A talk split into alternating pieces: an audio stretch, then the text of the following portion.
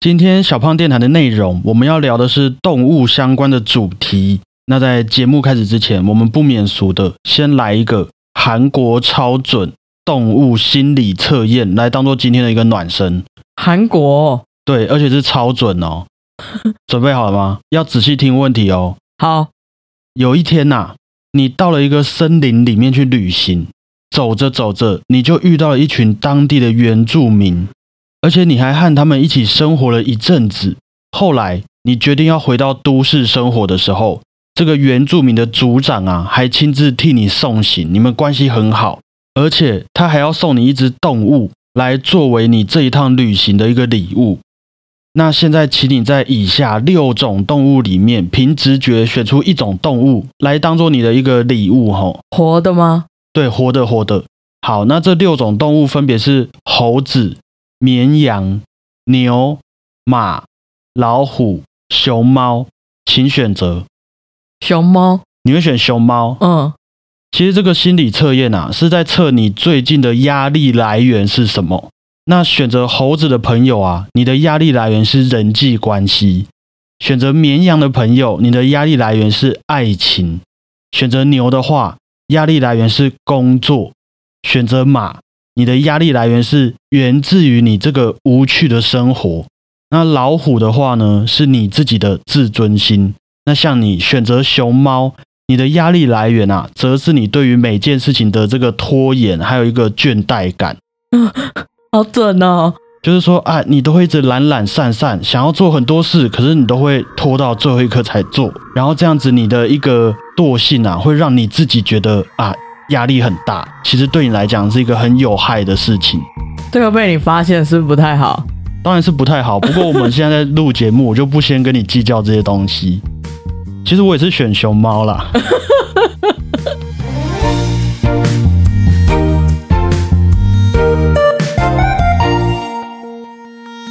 大家好，我是主持人小胖不烫。大家好，我是果鹏。其实我在上个礼拜啊，上上个礼拜还没有完全想到说我们今天到底要录什么主题啊，要分享哪一些音乐。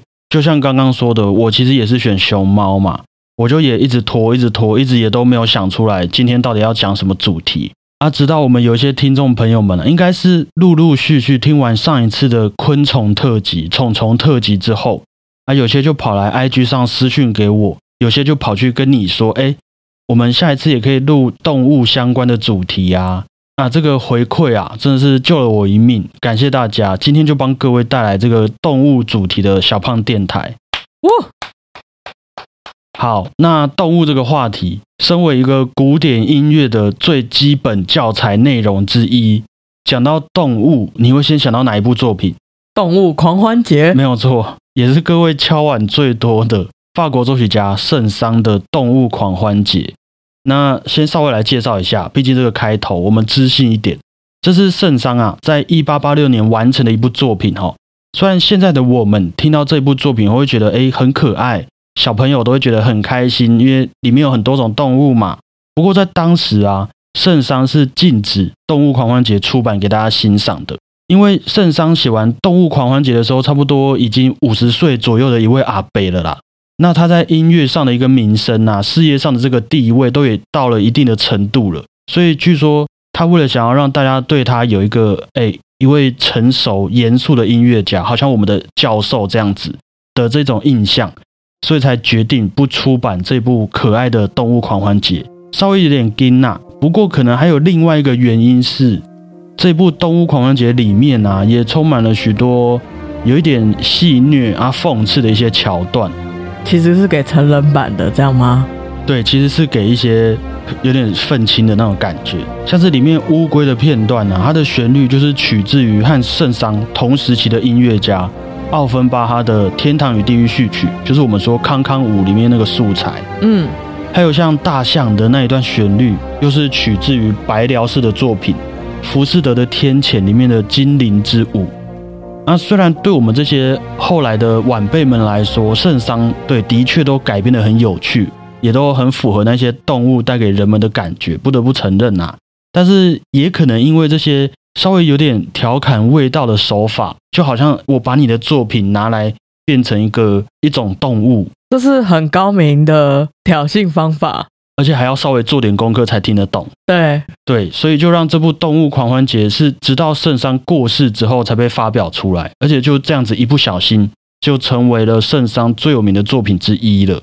那今天要点播给各位的第一首作品呢，也是我个人在《动物狂欢节》里面最喜欢的一个片段，就是水族馆这个乐章。那其实我是到蛮后来才发现，水族馆这个乐章里面呢、有使用了一种很特别的乐器，叫做玻璃琴。它是由好几个玻璃碗，它由小到大排列组合起来的。它有一个装置可以让它们一直旋转，一直旋转。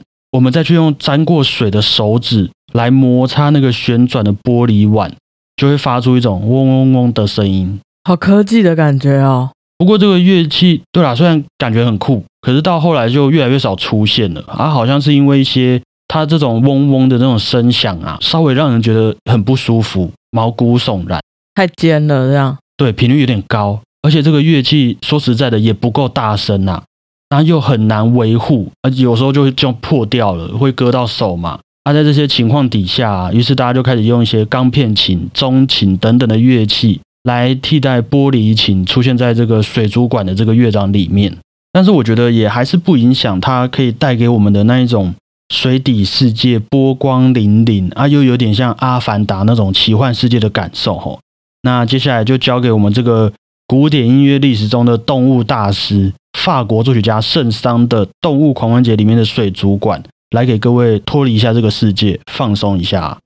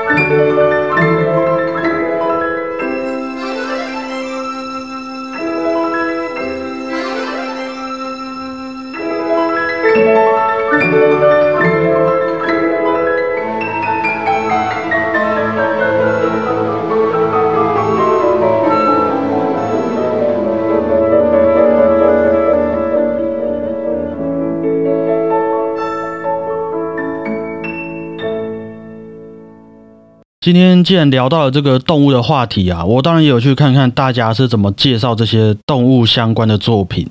可是我就有发现说，在使用中文的这些网站上面啊，比较多的主题是有哪些音乐是在模仿动物，还有哪些作品的一个灵感来源是跟动物相关的，就有很多这种类似的课程，还有农场文章嘛。然后就会看到像是圣桑的动物狂欢节啊，还有普罗高菲夫的彼得与狼还有柴可夫斯基的芭蕾舞剧，哦，天鹅湖、哎，还有史特拉文斯基的火鸟，哎等等啊。好多动物哦。可是我在使用英文的那些网站上啊，看到的比较多的主题是，请问动物喜欢哪一些音乐？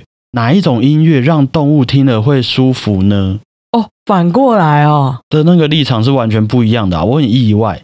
你自己有做过这种事情吗？给你的宠物或者给动物听音乐的这个行为？我小时候对我家的狗吹长号，它很生气，它会讲 要攻击。我记得我以前在学校对学校的狗吹乐器，它也是不太开心，对啊，可能是那个有点偏噪音的吧。我在想，哦，我们我们的问题，我们的问题，因为我印象当中啊，在一些户外的古典音乐会，你应该也有去参加过，也是有蛮多家长会带着他们自己的狗狗、猫猫那种毛小孩来欣赏音乐会的。那大部分是都没有发生什么吵闹啊，或是他们就突然咬其他的狗狗的这种状况发生，几乎没有看过。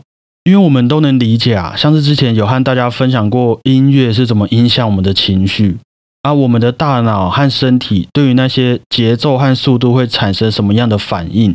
那如果对症下药的话，有些音乐就不只能帮我们舒缓压力，甚至也能够帮助我们去抵御自身的某一些症状啊，还有疾病。这种音乐治疗，那其实在这些理论基础套用在动物身上，很多也是会产生相对的一个结果的。哎，我想到之前我看过一篇报道，是给牛听那个莫扎特还是什么的，它会产更多的牛奶。好几年的一些新闻上面都会播嘛。对，我看到的是国外有一些的统计实验报告啊，他们是说他们让不同的动物去欣赏不同的音乐，然后就发现说，当这些动物啊在接触古典音乐的时候，他们的午睡次数比正常情况还要来得多，睡午觉的次数，然后时间也比较久，表现出来的这个反应啊都很放松。那当他们接触到摇滚音乐的时候，就会完全相反。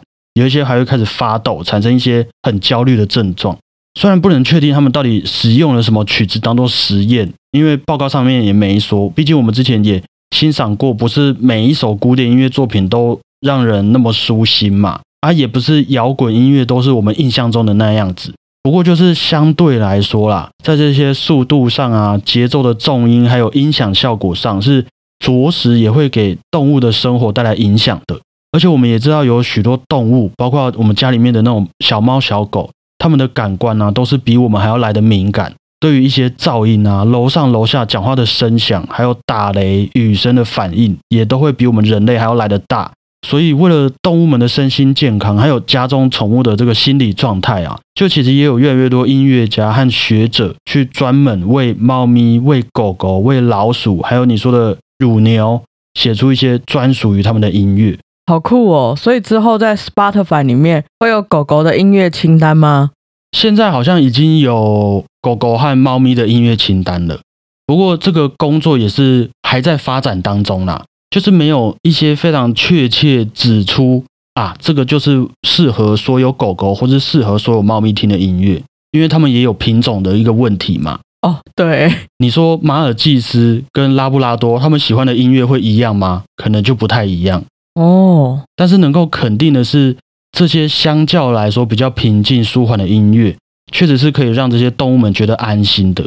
就可能像是农场里面那些乳牛，他们可能平常听到的都是一些噪音，那种机器声啊，饲料的那种诶在运作的那种过程。可是你这个时候放了一些古典音乐让他们听，可能相较于那种噪音的环境底下，他们的心情就会舒服多了。那如果给他们听大自然的声音是没有用的。这个就是跟我们不同的物种有关系啦。像我们可能会觉得，哎，很多水晶音乐、海声、雨声，对我们来讲很舒压，但是对牛来说，可能又是另外一回事。只能说，相较那些机器的噪音之下，古典音乐可能会是比较好的选择。所以在国外啊，其实也有蛮多主人们就有在网络上问说，哎，他们可能必须要到外地出差，或是到外面工作的时候，自己家里面的宠物就会一个人待在家嘛。那他们也会在家里面放一些古典音乐给家中的宠物们听，然后借此来缓解他们对于周遭环境变动的一些紧张感呐，也降低那种主人不在，自己一个人孤单待在家的那种焦虑还有心理压力。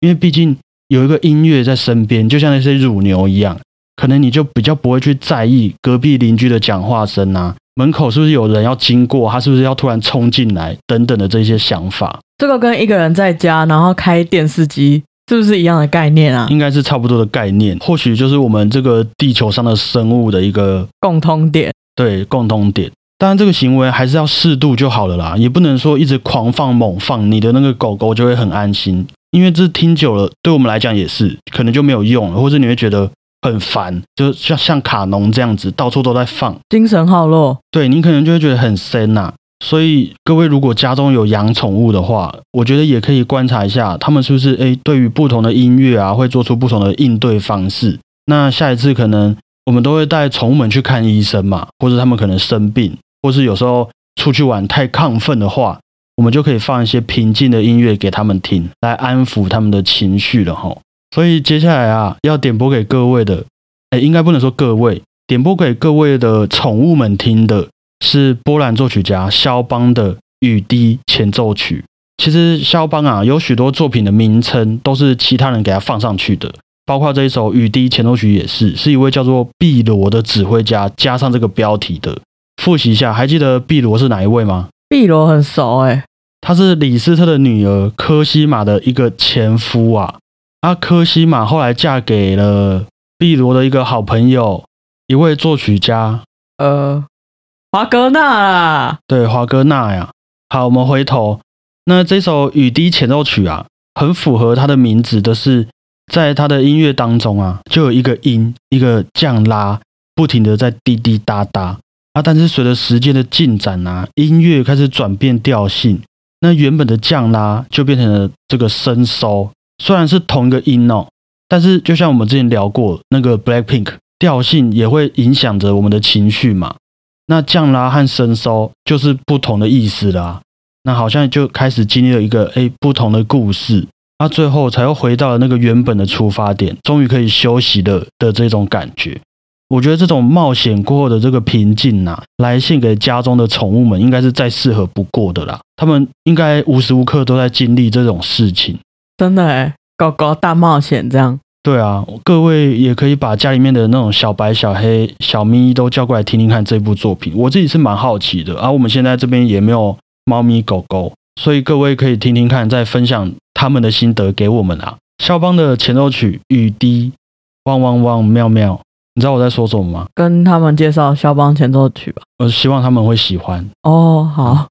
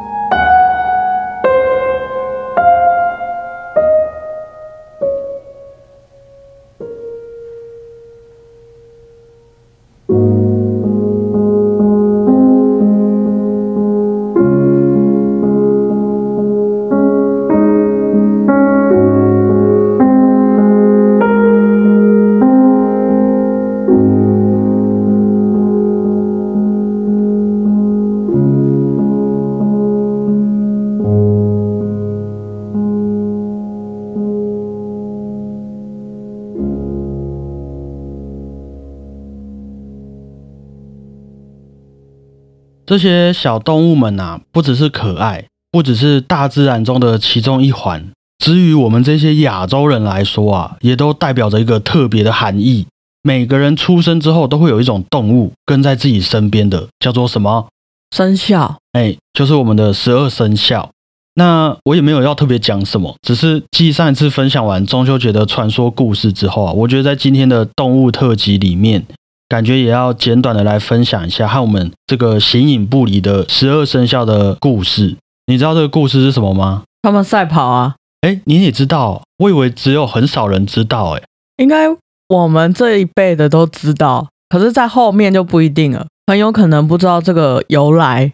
那我们就以我从小到大听到的这个版本来说好了，应该我们的版本应该是一样的。你先听听看，就是在很久很久以前啊，这个玉皇大帝为了要记录每一年的年份，所以就召集了所有的动物啊，宣布说他要举办一个动物的跑步比赛，动物的赛跑，然后依照大家的排名来制定出十二个名次，那就被称为十二生肖。那在当时啊，其实猫咪啊，还有老鼠，他们都是好朋友的，所以他们也在讨论说，哎，这个比赛要怎么样进行？但是猫咪就很怕自己在白天的时候会睡过头，因为它们都是晚上跑出来活动的。于是猫咪就和他的好朋友老鼠说：“啊，当天要再麻烦你叫我起床，我们再一起去参加这个动物的跑步比赛。”结果到了比赛当天啊，啊，老鼠就自己去参加比赛了，他就没有叫醒那个猫咪。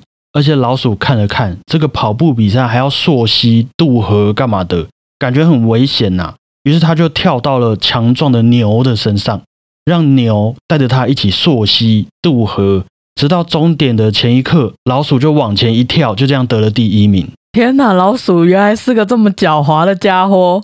然后接下来才是牛、虎、兔、龙、蛇、马、羊、猴、鸡、狗。